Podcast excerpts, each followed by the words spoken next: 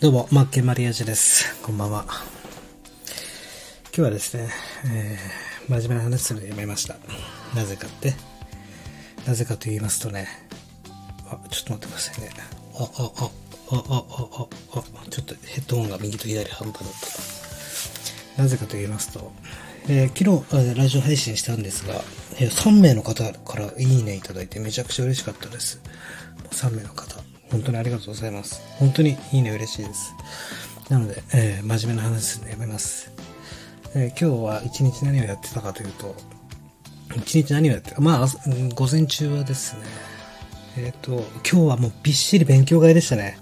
ストリートアカデミーで、えー2時間、まず、えーパワーポイント、資料作成、要は文章から、えー図解にするっていうトレーニング。えー先生が文章を読み上げて、それを図解に 表していくっていうトレーニングで、めちゃくちゃ勉強になりましたね。その先生はもう元銀行員の、もう大学もいいとこ出てる人で頭いいんですよ。で、難しい言葉言ってくるんですよ。えーなかなかいい特訓になりましたし、やはり、えー何何年もそう図解、図解の世界に携わってる方は、やっぱり本職の方は素晴らしいなと。えーまあ、得たいスキルだったんで2時間。その後また、イラストレーターの勉強会、えーですね。えーこれも結構2時間近くあって、まあ途中ちょっと、えっと、離席しないといけない用事があったんで、あれなんですけど、いつもこの、やっぱり、イラストレーターも、スキル必要ですから、僕自身もですね、今昨日言った通り販売提供スキルが必要で、最低限のライティングスキル、最低限のデザインスキル、最低限のマーケティングスキル、これが本当に必要になるんですよ。だから僕もここに徹底してコミットして、スキルアップしていこうと思って学んでいこうと思って、え、真面目な話してない？みたいな思われた方もいると思うんですけど、まあ、ちょっとこれだけは話させてくださいよ。で、まあ、イラストレーター、デザインの部分ですよね。これもスキスキルアップするために今勉強してて。で、夜ですね、先ほどはマーケティングの勉強ですよね。これがね、日本一わかりやすいマーケティングっていう先生で、めちゃくちゃ今まで学んできた中で一番マーケティングの部分でわかりやすかったというか、なんだかの法則だ、算子分析だ、あんなのいらないよって話で腑に落ちましたね。ペルソナなんて絞る必要ないんだよって。お客様目線で考えるって、こういうふうにロジック組んで考えていくと答えが出てくるっていうね。まあ、勉強三昧でしたよって話で、まあ良かったですね。この3つ、デザインスキルも今日学べたし、学んだし、えーマーケティングスキル、これも2時間ぐらい学んだし、そして、えー図解作成、まあデザインスキルの部分ですね。もう、この3つ、しっかりと学んだなと。また新しいことを知れて、スキルアップにつなげていきたいなと。スキルアップにつなげて、やっぱり自分でコンテンツ作って、そして世世のため、人のためですけど、明確にね、やっぱりこれ一番大事なのは、いかに情報を明確にする人、これが一番強いと思った、やっぱり。まあ図解の人もそうですよね。図解を通して文章を図解にするんですから、いかに明確にシンプルに作るか。で、もうプロの仕事というのは、いかに情報を削るかなんですよね。伝えないか。これがプロの技なんですよ。本当にそこに気づいたし、本当にそうだと思うんですよ。何でもかんでも伝えるとかじゃなくて、いかにその人にとって必要なピンポイントで必要な情報を与えるか、伝えるか、削って。ですよね。うん。デザインスキルに関しても、イラストレーターはやっぱりトレースがやっぱ大事だし、いかに TTP 徹底的にパクったりとか、やっぱ操作方法。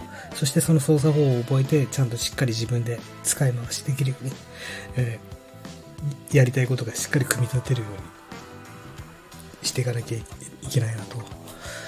あと、それから、マーケティング。これは一番今日破壊力あったなと思いましたね。この人も図解を使ってやるんですけど、まあ、ロジックがシンプルで、本当こうだよなと、心理が。人の心理。まあ、その中でも何が面白かったかというと、自分から見えてる数字の9っていう数字があるとするじゃないですか。だけど、お客様が見てるのは数字の6なんだよってことなんですよね。これだけでもう面白いじゃないですか。自分からは9という数字が見えてる、見えてるんだけど、相手側、お客様からしたら、6っていう数字に見えてるんだよと。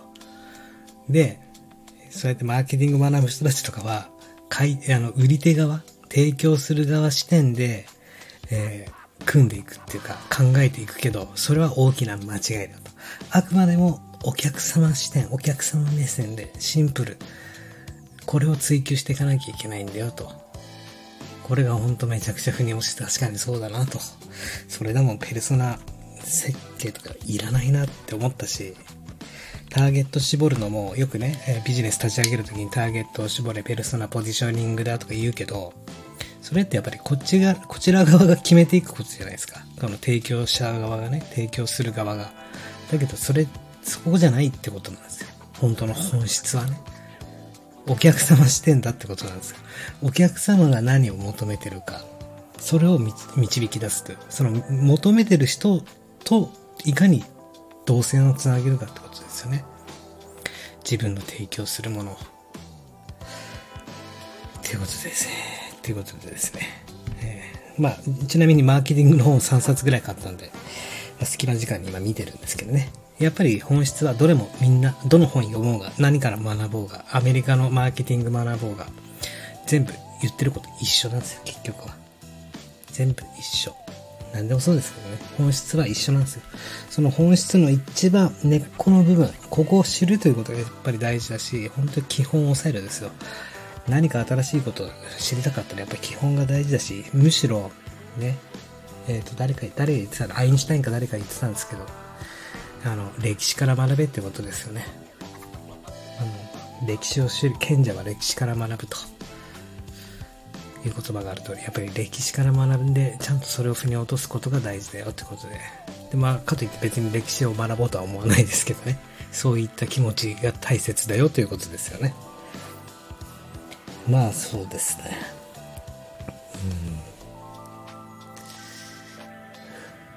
まあ、真面目な話してるよねって話なんですが。まあ、明日は朝からユーデミーの方の 動画講義の方、一気にね、今日資料2つ作ったんですよ。2つ作って、1つは、えー、っと、これですね、資金ゼロから始める、えー、資金ゼロから始める、生まれて初めてのネット販売っていう、えー、資金ゼロから始めよう、生まれて初めてのネット販売。在宅企業レシピっていうことで、まあ在、在宅勤務している人向けの副業術ということで、今ずっと資料作ってて、まあ、コロナ禍で在宅勤務中の隙間時間にできるネット販売のやり方。だったり、主婦企業、主婦のおうち時間。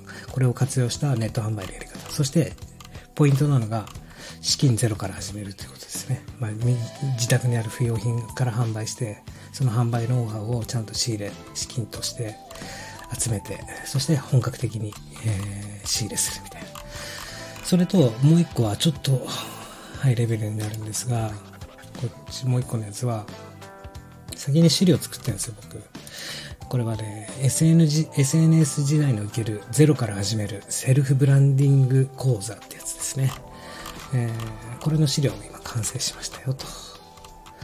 まあ、これに関しては僕自身が商品を最初からゼロから設計して、どのようにコンセプトを作って、そしてクラウドファンディングやって、インスタグラムのマーケティングやって、そしてクラファンを成功させていくか、すなわち自社ブランドの立ち上げという内容なんですけど、まあ、個人でもできるよ自社ブランド立ち上げることはと。そのためには、えー、コンセプト設計して、マーケティングして、そしてクラウドファンディングで資金集めて、ていう内容の話。これを資料にして、これを一気に最初に2個資料作ったから、明日一気にこれを動画、編集とか動画収録しなきゃいけなくてですね。うんあとですね、この今 YouTube とか、あと動画コースのやつのオープニングと、えー、C、CM っていうか中休憩部分の間部分のところに、ちひ、ちひチャンネルさん、ちひちゃんにね、えー、動画制作依頼してて、えー、サンプルが出来上がってきたんですが、めちゃくちゃセンスいいっていうね。やっぱりやれる人はやっぱやる、センスいい人はやっぱセンスいいんだなと思ったね。思ったねってね、思いましたよ、ほんと。うん。選び方が違うね。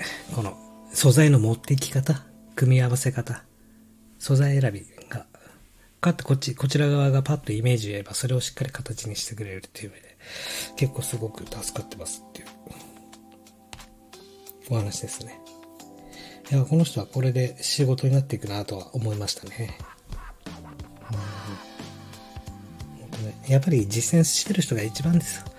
何にせよ、勉強してようが何でもいいんですけども、行動してる人が一番、やっぱ強いし、アイデアを形にできる人がやっぱ強い。そして情報を明確化できる人がやっぱ強いなって実感しましたね。さらには、やはり、本当気づきですよね。気づいていくってことですよね。いろんなことに本質の部分に気づいていく。これがやっぱ大事かなと思いました。結局ね、寝言の癖して真面目な話してんじゃんっていう話ですが、明日も頑張りましょうよ。っていうお話です。今日は早めに寝ようかなと思うんですけどね、結局ね、だいたい寝るの3時半、4時なんですよ。そして8時ぐらいに来て。で最近朝活5時の寝れなくて、まあ明日土日だから朝活はないんですが、まあ、結構いっぱいいっぱいで、なんだろう、気持ちいい疲れというか。